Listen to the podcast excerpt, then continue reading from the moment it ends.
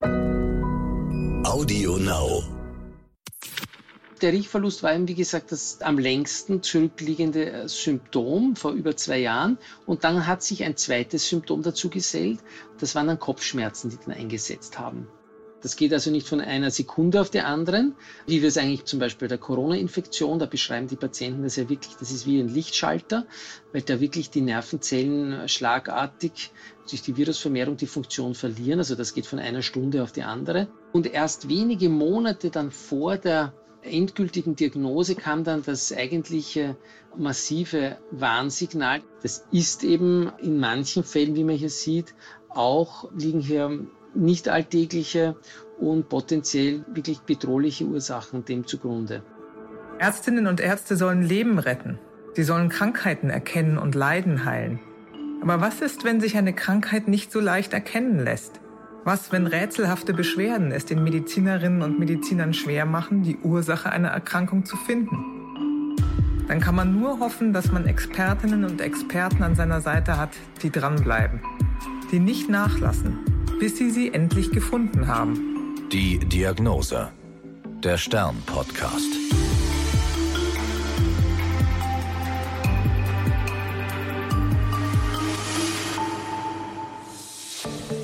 Ich bin Annika Geißler, Ärztin und Redakteurin und beim Stern für die Rubrik Die Diagnose verantwortlich. Hier erzählen Medizinerinnen und Mediziner von ihren ungewöhnlichsten Fällen. Heute spreche ich mit Professor Dr. Christian Müller. Er ist Leiter der Ambulanz für Riech- und Schmeckstörungen in der Klinik für Hals-Nasen-Ohrenheilkunde an der Medizinischen Universität Wien. In unserem Gespräch geht es um eine junge Frau, die schon seit längerer Zeit nicht mehr gut riechen konnte. Also sie hat dann berichtet, auch nochmal auf unsere Nachfrage, dass das schon vor circa zwei Jahren bei ihr begonnen hat. Also sie hat da im Rahmen ihrer Schwangerschaft berichtet, dass sie schlechter riechen konnte mit der Zeit. Und das hat sie zwar damals erwähnt, aber das ist jetzt nicht weiter beachtet worden und es war auch noch nicht so ausgeprägt. Und mit der Zeit, also nach der Schwangerschaft, ist es aber nicht besser geworden, sondern hat sich weiter verschlechtert. Also sie hat immer schlechter gerochen und irgendwann hat sie gar nichts mehr gerochen. Wie ist denn das in der Schwangerschaft, dass man schlechter riecht? Da wurde keiner so wahnsinnig hellhörig, entnehme genau. ich Ihrer Erzählung. Genau. Warum? Was ist in der Schwangerschaft los, dass das so beeinflusst werden kann und gar nicht so schlimm ist? Genau, wir nennen das sogar mit einem Fachausdruck die Rhinopathia gravidarum, also Krankheit der Nase im Rahmen der Schwangerschaft. Die äußert sich ganz harmlos aufgrund der hormonellen Umstellung im Rahmen der Schwangerschaft mit einer Schwellung der Nasenschleimhäute. Ja? Und das können wir nachher noch genauer besprechen, aber ein Hauptfaktor, eine Ursache für einen Riechverlust ist halt die Blockade. Wir nennen das konduktive Riechstörung. Einfach die Nase ist zugeschwollen. Das kennen wir alle vom Schnupfen. Und so war das auch bei der Patientin. Die Nase war mehr blockiert, zugeschwollen und das hat man eben den Riechverlust bei ihr auf diese Schwangerschaftsrhinitis, Schwangerschaftsschnupfen zurückgeführt. Und dann geht man eigentlich davon aus, dass das, wenn das Kind auf der Welt ist, wieder weggeht. Das war bei so ihr aber nicht so. Äh, nach der Schwangerschaft wird normalerweise die Nasenschleimhaut wieder weniger geschwollen und die Patientinnen in dem Fall riechen dann wieder. Wie alt war das Kind inzwischen? Das war ja schon ein Weilchen auf der Welt. Genau, also jetzt äh, knapp über zwei Jahre. Also die Schwangerschaft lag schon über zwei Jahre zurück.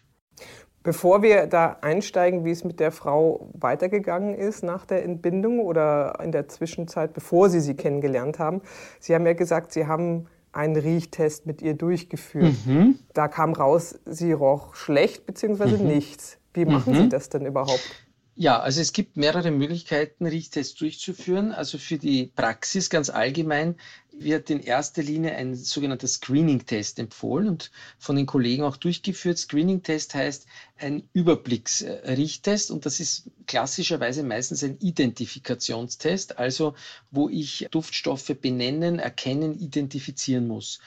Das sind so in etwa, manche verwenden zwölf, es gibt auch 16 äh, Riechstifte-Tests, also wo 16 verschiedene Duftstoffe in Form von Riechstiften sind das in dem Fall den Patienten angeboten werden und die müssen sich dann entscheiden für einen von verschiedenen äh, möglichen Antworten.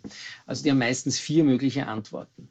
Und da kann man dann sehr gut anhand der erreichten Punkteanzahl sehen, wie gut die Patienten riechen im Vergleich zu Normdaten, also zur normal riechenden Bevölkerung. Mhm. In dem Fall haben wir aber, weil das jetzt eben eine spezielle Fragestellung war und wir nicht nur einen Über-, also einen Screening-Test machen wollten, sondern wirklich eine genaue Untersuchung, den großen dreiteiligen Riechtest, der Standardtest ist, weil der Riechtest besteht eben nicht nur aus dieser Identifikation, sondern auch aus einer Diskrimination. Da habe ich wieder 16 verschiedene Positionen, das sind jeweils drei Stifte, also 16 Triplets, wo ich zwei Stifte habe, die gleich riechen und ein Stift, der anders riecht. Und da geht es jetzt nur um die Unterscheidung. Was, dafür ja. brauche ich natürlich auch ein intaktes Riechvermögen. Ja. Und der dritte Test, der eigentlich immer als erster durchgeführt wird, aber der dritte Teil ist dann die sogenannte Riechschwelle. Also wo ich wirklich äh, verschiedene Konzentrationen an Duftstoffen anbiete, um wirklich zu sehen, wie empfindlich ist der Patient. Da geht es dann nicht mehr um die Benennung vom Duftstoff, sondern nur zu unterscheiden, rieche ich was oder rieche ich nichts. Mhm. Damit man das standardisiert und einheitlich macht, funktioniert so ein Test auf, wir nennen das Forced Choice Basis, also erzwungene Antworten. Damit erreicht man, dass auch Patienten, die vielleicht nicht entscheidungsfreudig sind, eine Antwort geben müssen. Also egal, ob man was riecht oder nicht riecht, man muss eine Antwort geben. Am Hand des Ergebnisses sehen wir aber natürlich, dass auch die Ratewahrscheinlichkeit wird hier mitberechnet. Und mhm. so haben wir dann bei dieser Patientin eben im Konkreten hatten wir dann einen Punktewert und der lag bei ihr im Bereich der Anosmie, also des kompletten Riechverlustes. Okay.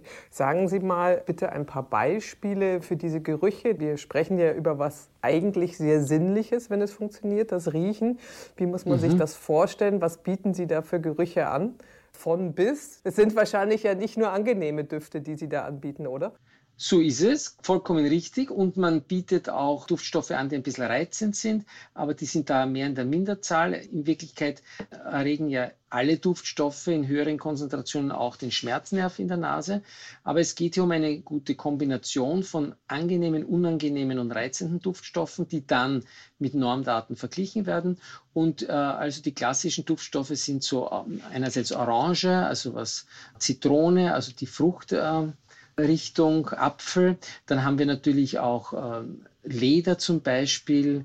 Wir haben sogar Terpentin dabei und dann auch noch andere Lebensmittel, Kaffee, Zimt, Gewürznelke. Dann Fisch zum Beispiel, der ist dann meistens unangenehm, wird er wahrgenommen, aber auch zum Beispiel angenehme Duftstoffe wie die Rose. Also das mhm. ist ja ein komplettes, weites Spektrum. Gut, jetzt haben Sie herausgefunden, dass die Frau gar nicht mehr riechen konnte oder nur sehr schlecht noch riechen konnte. Sie haben ja vorhin schon ein bisschen erzählt, wir kennen das Phänomen vom Schnupfen. Jeder hat das wahrscheinlich schon mal erlebt, dass er nicht mehr so richtig gut riecht oder zeitweilig mhm. gar nicht gut riechen kann. Das Thema ist ja jetzt populärer geworden durch Corona, mhm. weil es ja doch Patienten mhm. und Patientinnen gibt, die sagen, nach der Corona-Infektion kann ich gar nichts mehr riechen und das kommt nicht wieder. Können Sie dazu ein bisschen was erzählen und bei welchen anderen Infekten, Erkrankungen oder Einflüssen das noch vorkommen kann? Ja, also wie ich schon erwähnt habe, einem, es gibt eigentlich nur zwei pathophysiologische Mechanismen, äh, warum wir, wenn wir ein Problem im Riech haben, nichts riechen. Das eine ist eben, dass die Duftstoffe gar nicht zur Riechschleimhaut, zur intakten Riechschleimhaut gelangen. Also das wäre zum Beispiel beim Schnupfen bei Nasenpolypen, bei verlegter Riechspalte, auch nach einem Trauma, wo einfach die Duftstoffe nicht hinkommen, aber die Riechschleimhaut an sich funktioniert. Das ist die eine Möglichkeit. Und die andere ist dann, wir nennen das sensori-neurale Riechstörung, also entweder die Sinneszellen selbst, die Riechnervenzellen oder die Zellen in der Riechschleimhaut im Nasendach oder die Nervenfortsätze oder auch zentrale Gebiete, also Gehirnareale. Und das muss man halt auseinanderhalten. Und beim Corona-Riechverlust zum Beispiel haben wir eben den zweiten Fall. Da liegt eine Schädigung der Zellen in der Riechschleimhaut vor. Und deswegen ist die Funktion eingeschränkt und die Duftstoffe, die jetzt an die Nervenzellen andocken, an die Rezeptoren andocken, lösen halt dann keine regelrechte Nervenzellantwort aus. Und damit kommt auch im Gehirn nichts an oder ein falsches Signal an. Das wäre das, was die Patienten unter diesem unangenehmen Geruch, wir nennen das Parosmie, das Fehlriechen, empfinden. Mhm. Und man muss noch wissen, dass eigentlich gerade bei Corona ja es davon abhängt, wo die Coronaviren, also das SARS-CoV-2, wo das andockt. Und da gibt es diesen speziellen Rezeptor, diesen ACE-Rezeptor. Und nur auf Zellen, die diesen Rezeptor exprimieren, also an der Oberfläche ausbilden, kann das Virus auch in die Zelle eingeschleust werden. Und dann verwendet er das Virus die Zelle, um vermehrt zu werden. Das Virus ist ja so ein Twitter-Ding zwischen Lebewesen und unbelebt. So, und jetzt haben aber die Riechnervenzellen interessanterweise gar keine ACE-Rezeptoren. Wieso riechen wir trotzdem schlechter nach einer Infektion mit äh, Corona? Weil es eben noch andere Zellen gibt in der Riechschleimhaut und das sind die sogenannten Stützzellen. Und die, wie der Name schon sagt, unterstützen die Riechnervenzellen. Und dort kommt das Virus hinein und schädigt diese Riechnervenzellen. Davon geht man aus, ja. Und die eigentlichen Riechnervenzellen werden dadurch sekundär geschädigt. Und das ist auch der Grund, warum bei den meisten Patienten zum Glück nach einer kurzen Riechstörung, nach wenigen Tagen bis ganz wenigen Wochen meistens das Riechen wieder plötzlich zurückkehrt. Das heißt, da sind die eigentlichen Riechnervenzellen gar nicht zerstört worden, sondern nur gestört, in der Funktion beeinträchtigt worden. Und ein weiterer Punkt, den man beachten muss, die dritten Zellen, die wir in der Riechschleimhaut haben, sind die sogenannten Basalzellen oder Reservezellen. Das sind eigentliche Stammzellen, die sich ausdifferenzieren zu den reifen Riechnervenzellen. Die werden meistens auch nicht geschädigt durch die Coronaviren. Und dadurch haben wir eigentlich eine ganz gute Ausgangslage, um wieder die Regeneration einerseits abzuwarten oder zu unterstützen. Und das wäre eben dann äh, die unterstützende Therapie, das Riechtraining. Über das können wir dann auch noch gerne mhm. reden. Aber das wäre jetzt einmal so der grobe Abriss, wie jetzt zum Beispiel Corona zu einer Riechstörung führt. Mhm. Andere Viren machen das teilweise anders, weil die schädigen dann wieder die Nervenzellen direkt oder auch die Basalnervenzellen. Das weiß man aber meistens gar nicht so, weil wir jetzt das erste Mal überhaupt in der Lage sind, bei den Patienten zu sagen, das war jetzt dieses Virus. Weil wir wissen, Patient hat gut gerochen, hat einen Corona-Infekt und riecht jetzt nichts mehr. Normalerweise kommen ja zu uns in die Riechambulanz Patienten, die vor vielen Monaten oder sogar Jahren mal einen Schnupfen hatten und dann nichts mehr riechen. Und da wissen wir natürlich nicht mehr, was das für ein Virus mhm. Typ war. Ja. Haben Sie denn jetzt einen starken Ansturm aufgrund der Corona-Infektion, dass sich plötzlich viel mehr ja, Patienten bei Ihnen melden? Absolut. Absolut. Also das hat sich komplett verschoben. Wir haben also weit über die Hälfte jetzt aller Patienten in der Spezialambulanz mit Post-Corona-Problemen und die anderen Patienten entweder kommen jetzt nicht mehr so viele oder sind jetzt also eindeutig in der Unterzahl. Mhm. Das ist richtig. Mhm. Und neben den Virusinfekten gibt es ja noch ein paar mehr Gründe. Genau. Welche sind das? Und wurde da bei der Patientin eigentlich nachgeguckt im Vorhinein, bevor die bei Ihnen ankam? Ja, also die Antidifferentialdiagnosen sind klar mal alle Erkrankungen in der Nase. Das klären natürlich die HNO-Ärzte im Speziellen ab. Dazu gehört der große Block der Sinusitis, der Nebenhöhlenentzündung mit und ohne Polypen, die natürlich auch entzündlich die Riechschleimhaut ähm, beeinflussen können. Alle Erkrankungen in der Nase dann äh, klassischen Schädelhirntraumata, also einfach ein, ein, ein mechanisches Trauma, der die ganz feinen Riechfäden des Stirnhirnbereichs, die von der Nasenhaupthöhle ja durch einen Knochen, durch einen dünne Knochen in den Riechkolben einwachsen und da kann eine Bewegung, eine schnelle traumatische Bewegung des Gehirns die Riechfäden einfach abreißen lassen. Das sehen wir sehr häufig ähm, dann sehen wir natürlich auch seltene Ursachen, eben wie Medikamentennebenwirkungen nach Strahlentherapien oder nach anderen Erkrankungen, eben internistischen Erkrankungen, die den ganzen Körper eben negativ beeinflussen, auch die Riechnervenzellen schädigen können, Lebererkrankungen, Nierenerkrankungen.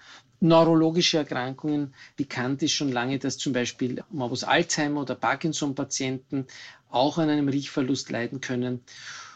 Ganz selten, also wir sehen es öfters im Jahr, aber was an sich selten ist, sind angeborener Riechverlust.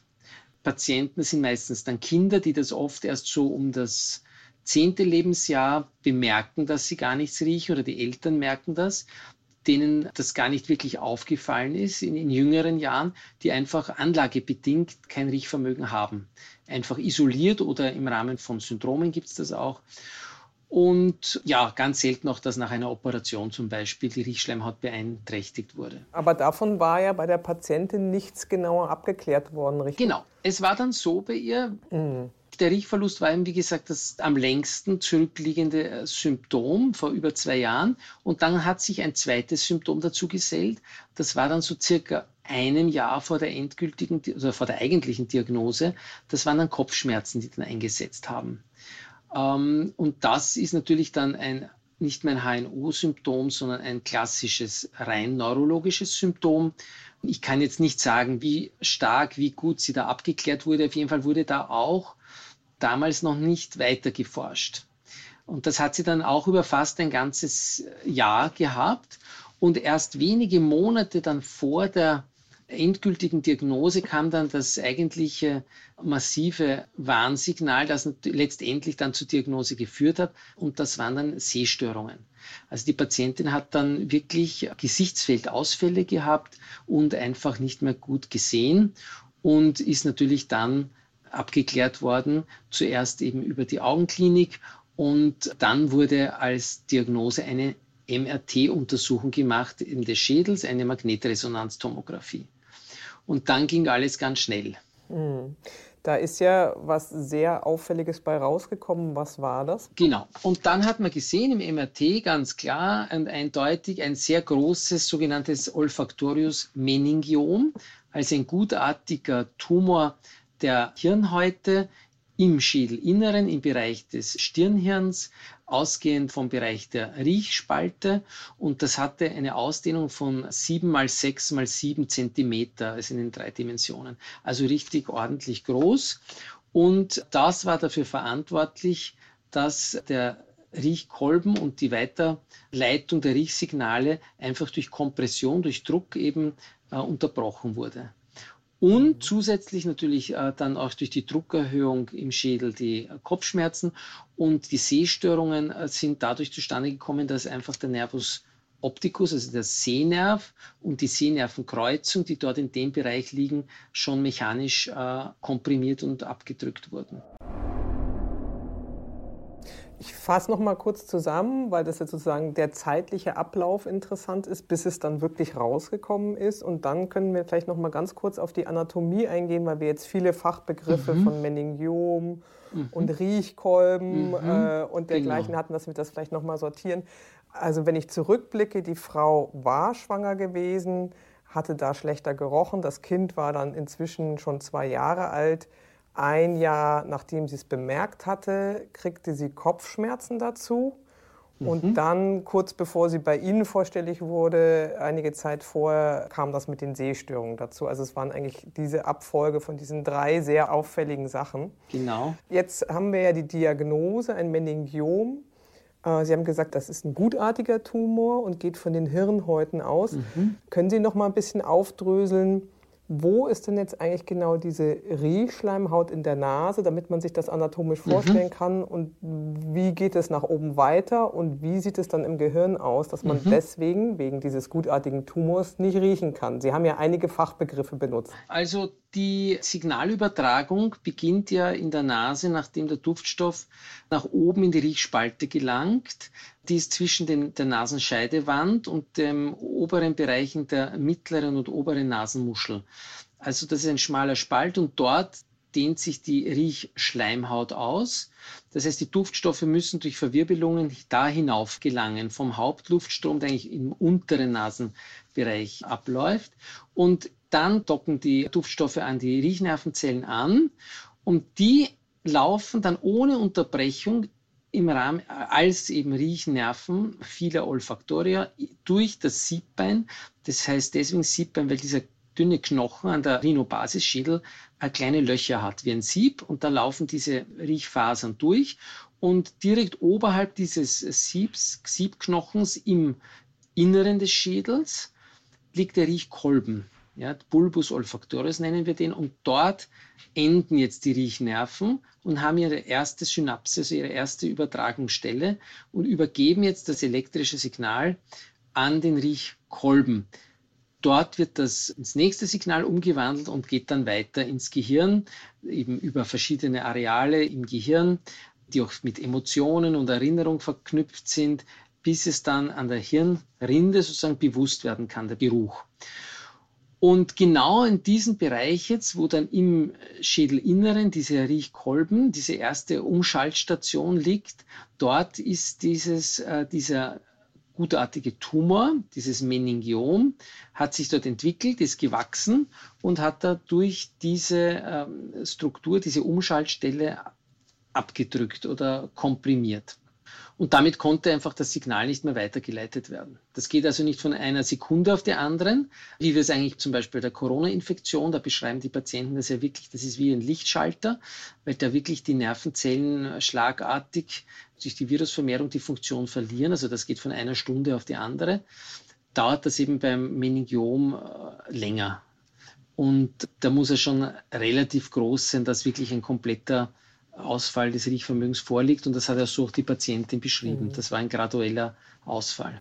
Das heißt, dass das, was sich an wichtigen Sachen abspielt, ist ziemlich weit oben in der Nase, haben Sie erzählt. Also wenn man von außen genau. einen Menschen anguckt oder sich selber, das ist quasi zwischen den Augen. So weit oben passieren die wichtigen Dinge. Genau.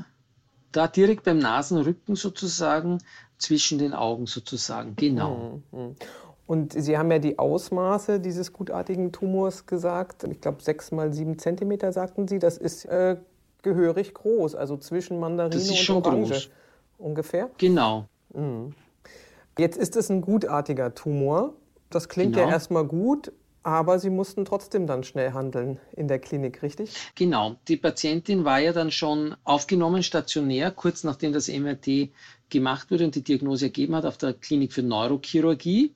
Die haben sie auch die Patientin zu uns zur HNO-Begutachtung und Richttestung geschickt und die haben dann die Operation durchgeführt.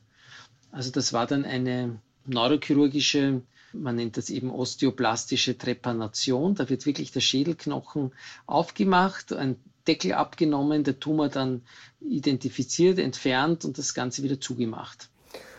Und man hoffte, dass vielleicht das Riechvermögen zurückkommt. Wie ging das weiter? Ja, bei ihr war es dann doch so, weil das ja, bei ihr war es äh, schon irreversibel geschädigt, ne, das Riechvermögen. Also sie ist dann anaosmisch geblieben, weil das einfach zu lange die riechentscheidenden Strukturen im, im Schädel, den Bulbus abgedrückt haben. Also sie war bleibend anosmisch. Aber zum Glück alle anderen ähm, Symptome, auch die Seh- Verschlechterung, das war noch reversibel und ihr ging es dann noch mehrere Monate später, wo wir nochmal mit ihr gesprochen haben, eigentlich sehr gut. Bevor wir zur Riechtherapie kommen, Sie hatten das ja vorhin angedeutet, das klingt ja auch mhm. sehr interessant, was kann man eigentlich machen in anderen Fällen, dass man dann wieder besser riechen kann. Würde ich gerne noch drauf kommen, das hat ja in der Schwangerschaft der jungen Frau angefangen. Wie ist das mit diesen gutartigen Hirntumoren und Schwangerschaft? Da gibt es einen Zusammenhang?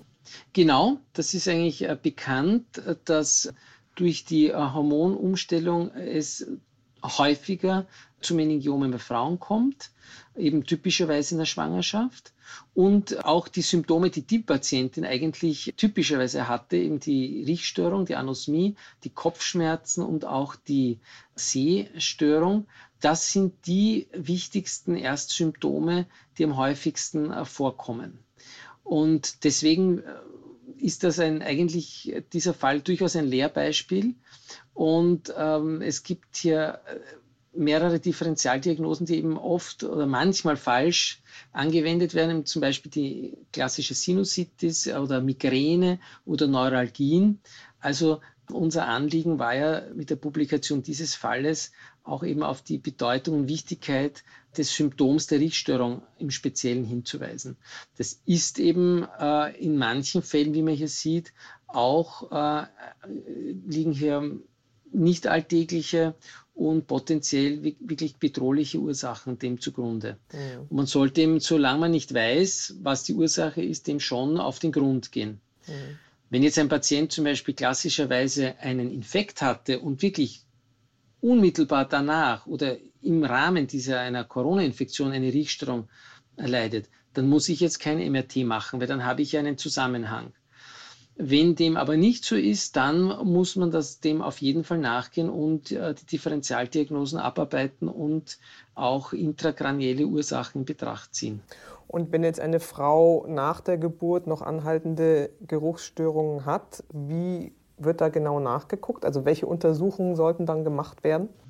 Naja, wie gesagt, im Endeffekt bleibt uns nur neben der HNO-Untersuchung, wo wir äh, auch mit Endoskopen vor allem in der Nase eigentlich bis zum Eingang der Riechspalte sehr schön äh, einsehen können, eine intrakranielle MRT-Untersuchung, das klassische Schädel-MRT mhm. mhm. übrig. Wenn nur so sehe ich auch die zentralen äh, riechbaren Anteile und sehe eben, ob dort irgendeine Raumforderung oder eine Veränderung die Ursache darstellt für den Riechverlust. Könnten Sie zu der Riechtherapie noch etwas erklären? Das stellt man sich besonders vor. Wie funktioniert das? Also ganz wichtig ist, dass man mal, wie gesagt, die Diagnose hat, weil wir ja bei vielen HNO-Erkrankungen, eben vor allem voran die chronische Sinusitis mit Polyposis nasi, sehr gute Therapiemöglichkeiten haben, die sich auch verbessert haben in den letzten Jahren. Und das Riechen ist einfach ein Hauptsymptom von Nebenhöhlenerkrankungen. Das ist mal das eine. Wenn man aber abgeklärt hat, äh, es liegt keine Ursache zugrunde, die jetzt in der Nase und in den Nebenhöhlen selbst liegen, sondern es ist ein Problem der Nervenzellen selbst, dann haben wir heute keine Möglichkeit, mit Medikamenten einzugreifen. Das ist, muss man sich ähnlich vorstellen wie beim Hören. Also wenn Sie zum Beispiel eine Lärmschwerhörigkeit haben oder nach einem Knalltrauma einfach die, die Haarzellen im Innenohr geschädigt sind, dann können wir auch nur mit Hörgeräten einfach den Ton verstärken. Wir können aber auch im schlimmsten Fall, wenn eine Taubheit vorliegt, ein sogenanntes Cochlea-Implantat machen. Also wir können mit einer Elektrode die Nervenzellen direkt reizen. Die Idee gibt es beim Riechen jetzt auch schon, aber das ist noch Zukunftsmusik. Also das Riechimplantat wurde, gibt sogar schon in Amerika Patente, die kann man sich im Internet anschauen. Das ist aber alles noch Zukunftsmusik und noch nicht spruchreif und ähm, wird sicher noch viele Jahre dauern. Das heißt, wir haben keine Möglichkeit, die Riechnervenzellen direkt zu stimulieren, aber was wir jetzt seit mehreren Jahren schon sehr erfolgreich einsetzen, ist eben das Riechtraining. Und das ist nichts anderes als eine tägliche Stimulation mit Duftstoffen und diese Stimulation können die Patienten selbst ganz einfach zu Hause durchführen. Das heißt, jeder, der nicht gut riecht, wie gesagt, bitte abklären lassen, Neurologe, HNO-Arzt. Wenn Sie nicht gut riechen und Sie wollen was dazu tun, dass sich das verbessert, dann können Sie ein Riechtraining durchführen. Und äh, wie läuft das ab? Sie kaufen sich in der Apotheke oder Drogerie vier verschiedene Duftöle.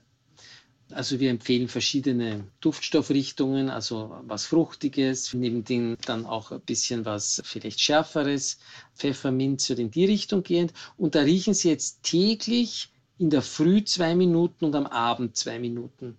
Und das hat sich in vielen Studien gezeigt, dass einfach diese tägliche, das Andocken der Duftstoffe die Riechnervenzellen einfach stimuliert und dadurch die Organisation in der Riechschleimhaut selbst und zum Riechkolben und ins Gehirn einfach äh, beschleunigt wird, verbessert wird, die Regeneration beschleunigt wird, die Reinnervation verbessert wird. Und das ist, wie gesagt, eine sehr einfache Methode, aber wirkungsvolle Methode. Und ganz wichtig ist, nicht aufgeben nach ein paar Wochen, weil es wird sich einfach dadurch, dass ja die Riechnervenzellen von den Basalzellen ausgehend sich ständig regenerieren müssen, das dauert. Das dauert Wochen, im schlimmsten Fall Monate. Also eigentlich empfehlen wir auch über die gesamte Dauer einer Riechstörung und wenn es ein Jahr dauert, eineinhalb Jahre, immer dran zu bleiben, diese vier Minuten am Tag zu investieren und dann hat man auch gute Chancen, dass das nach längerer Zeit wieder mhm. besser wird. Also wir haben Patienten, die nach mehreren Jahren der Riechstörung wieder ähm, begonnen haben, besser mhm. zu riechen. Und die Verbesserung des Riechvermögens, das dauert leider, oder auch zum Glück tut sich ja was, das dauert manchmal wirklich jahrelang. Das kann ja ganz hoffnungsfroh stimmen für Betroffene, die das jetzt hören, dass man da doch eine Möglichkeit hat und dass es einfach länger dauern kann. So ist es. Wie sind denn Ihre Ergebnisse jetzt bei den Corona-Patienten mhm. zum Beispiel? Wie viel Prozent kriegen da ihr Riechvermögen zurück und bei wie viel bleibt es so? Ja, also wir sehen ja aus den Daten, die jetzt schon bald zwei Jahre alt sind, dass ja am Anfang, das war jetzt Alpha und Delta. Bei Omikron gibt es noch nicht die Daten, da dürfte es weniger häufig sein, die Riechstörung. Aber am Anfang waren es eben 60 bis 80 Prozent, die eine Riechstörung hatten. Aber davon hat wieder der Großteil, also 80 bis 90 Prozent, nur wenige Tage bis ganz wenige Wochen die Riechstörung gehabt von den Patienten, aber die dann über mehrere Wochen und Monate die Riechstörung hatten, haben wir auch jetzt schon äh, weit über 100, fast 200 Patienten im Langzeitverlauf untersucht. Und da haben wir gesehen, dass äh, nach über einem Jahr noch immer ein Großteil dieser Patienten eine Riechstörung aufweisen, aber zum Glück eben ganz wenige, nur circa 5 Prozent, einen kompletten Verlust, also die Anosmie haben. Der Großteil davon hat eine Hyposmie und circa drei Viertel und ein Viertel würde wieder ganz normal riechen in dem Zeitraum. Aber was wir halt sehen, es ist leider eben doch was Langwieriges. Also das darf jetzt, wie Sie gesagt haben, die Hoffnung ist natürlich da, weil die Patienten Restfunktionen haben, sie riechen. Äh, sie riechen vielleicht auch falsch, diese Parosmie kann dabei sein, aber das scheint wirklich jetzt eine Regeneration zu sein. Und die wird jetzt noch dauern. Wir wissen jetzt nicht, ob es noch ein Jahr dauert, ein halbes Jahr. Bei manchen Patienten wird es sicher länger dauern, bei anderen weniger lang. Das wissen wir alles nicht. Aber es dauert und wird zu einem überwiegenden Anteil oder einer Mehrzahl der Patienten wird es besser. Mhm. Also geduldig bleiben und dranbleiben. Und wenn man dann eben sich solche Öle in der Apotheke kaufen kann, das ist ja doch so niederschwellig, dass es jeder umsetzen kann. So ist es. Äh, und selber was machen kann und nicht immer zum Arzt laufen muss und da bestimmte komplizierte Therapien braucht. Das ist ja ein guter Schritt genau. für einen selber ich, daheim. Ne? Ich würde mhm. trotzdem, die Abklärung ist wichtig, aber äh, dann, die müssen auch nicht teuer sein, die Öle. Und nach drei bis vier Monaten empfehlen wir zu wechseln. Also nicht häufiger. Es ist ja, das sind meistens ja eh gute äh, Gemische. Das sind ja ganz viele Rezeptoren, werden ja erregt. Und sie sollen auch bei denselben Duftölen bleiben über drei bis vier Monate und dann wechseln oder erweitern. Als Abschlussfrage würde mich jetzt interessieren, wie halten Sie es denn selber mit dem Riechen? Verzichten Sie auf Weichspüler? Haben Sie Lieblingsgerüche, wenn Sie da jetzt so ein Fachmann sind? Wie handhaben Sie das im Alltag bei sich selber? Ja, also das Einzige, ich bin jetzt da auch nicht speziell interessiert für Gerüche. Natürlich lese ich auch drüber und interessiere mich, aber ich habe jetzt zu Hause zum Beispiel ganz bewusst keine Duftkerzen. Und in diese Sachen bin ich nicht so der Fan, weil das natürlich auch gerade für Patienten nicht zu empfehlen ist, weil dann passiert ja genau der gegenteilige Effekt. Der Duft ist immer im Raum, in der Nase. Wir haben die sogenannte Adaptation, also die Gewöhnung. Und damit habe ich genau den gegenteiligen Effekt. Die Nervenzellen werden eigentlich herunterreguliert, gewöhnen sich und werden nicht angeregt. Also das würde ich jetzt auf keinen Fall empfehlen. Und ich äh, mag halt dann auch keine synthetischen Gerüche aber ähm, versuche auch natürlich bewusst die Umgebung im Geruchssinn wahrzunehmen. Aber dafür muss man jetzt kein Medizin oder Fachmann sein. Das kann jeder natürlich, ja. Und gibt es einen Lieblingsgeruch, den die meisten Menschen sagen, was, wo sich alle wiederfinden, zumindest in Deutschland, Österreich? Wahrscheinlich also, ist das ja auch kulturell bedingt. Ja, stimmt. Das ist interessanterweise. Es ist ja, ich sage es auch beim Essen immer so, wir essen nicht, was uns schmeckt, sondern uns schmeckt, was wir essen. Und deswegen ist auch ganz wichtig, sich das mal bewusst zu machen und durchaus auch mal äh, nicht nur Neues, sondern auch vielleicht äh, Produkte, die jetzt nicht äh, aus dem Supermarkt mit, äh, mit dem Glutamat oder mit anderen Dingen eben synthetisch äh, verstärkt wurden oder mit Süßstoffen ungewöhnlich süß gemacht wurden, was ja äh, als Geschmack hatte mit dem Riechen jetzt per se nichts zu tun. Also das wäre mal wichtig, dass wir uns wieder bewusst machen, auch weniger intensive Duftstoffe zu, bewusst wahrzunehmen, weil, wie gesagt, das äh, weniges am, am, Riechen angeboren ist, das meiste äh, erlernt, weil es gibt Kulturen, wo ganz für unsere Nasen übel riechende Sachen als besonders angenehm wahrgenommen werden. Und so ist es auch bei uns. Also die Rose, wenn ich, ich habe sie schon erwähnt beim Riechkasten, die Rose wird natürlich meistens als angenehm und der Fisch meistens als unangenehm. Aber man glaubt es nicht. Ich hatte auch schon Patienten, wo es genau umgekehrt war. Also die dann beim, beim Fisch sagen, hm, gut, und bei der Rose hm, unangenehm. Also das ist hm. natürlich die Ausnahme, aber es ist möglich. Das Riechen ist ein Kogni, also ein, wir riechen eigentlich nicht mit der Nase, wir riechen mit dem Gehirn. So könnte man das auch abschließend sagen. Das war die Diagnose. Ich bin Annika Geißler. Bleiben Sie gesund. Bis zum nächsten Mal. Die Diagnose. Der Stern Podcast.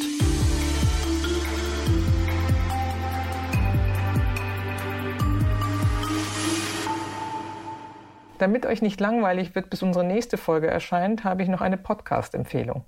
Und dafür lasse ich am besten die Hosts selbst zu Wort kommen. Hallo, wir sind Raimund Brichter und Etienne Bell von NTV. Wir sind die Hosts vom Podcast Brichter und Bell Wirtschaft einfach und schnell. Und wir liefern euch jeden Donnerstag einen Begriff oder ein Thema aus der Wirtschaft und erzählen euch in zehn Minuten alles, was ihr dazu wissen müsst. Immer verständlich erklärt und natürlich top aktuell. Hört also rein bei AudioNow und bei ntv.de und natürlich überall da, wo es Podcasts gibt. Audio Now.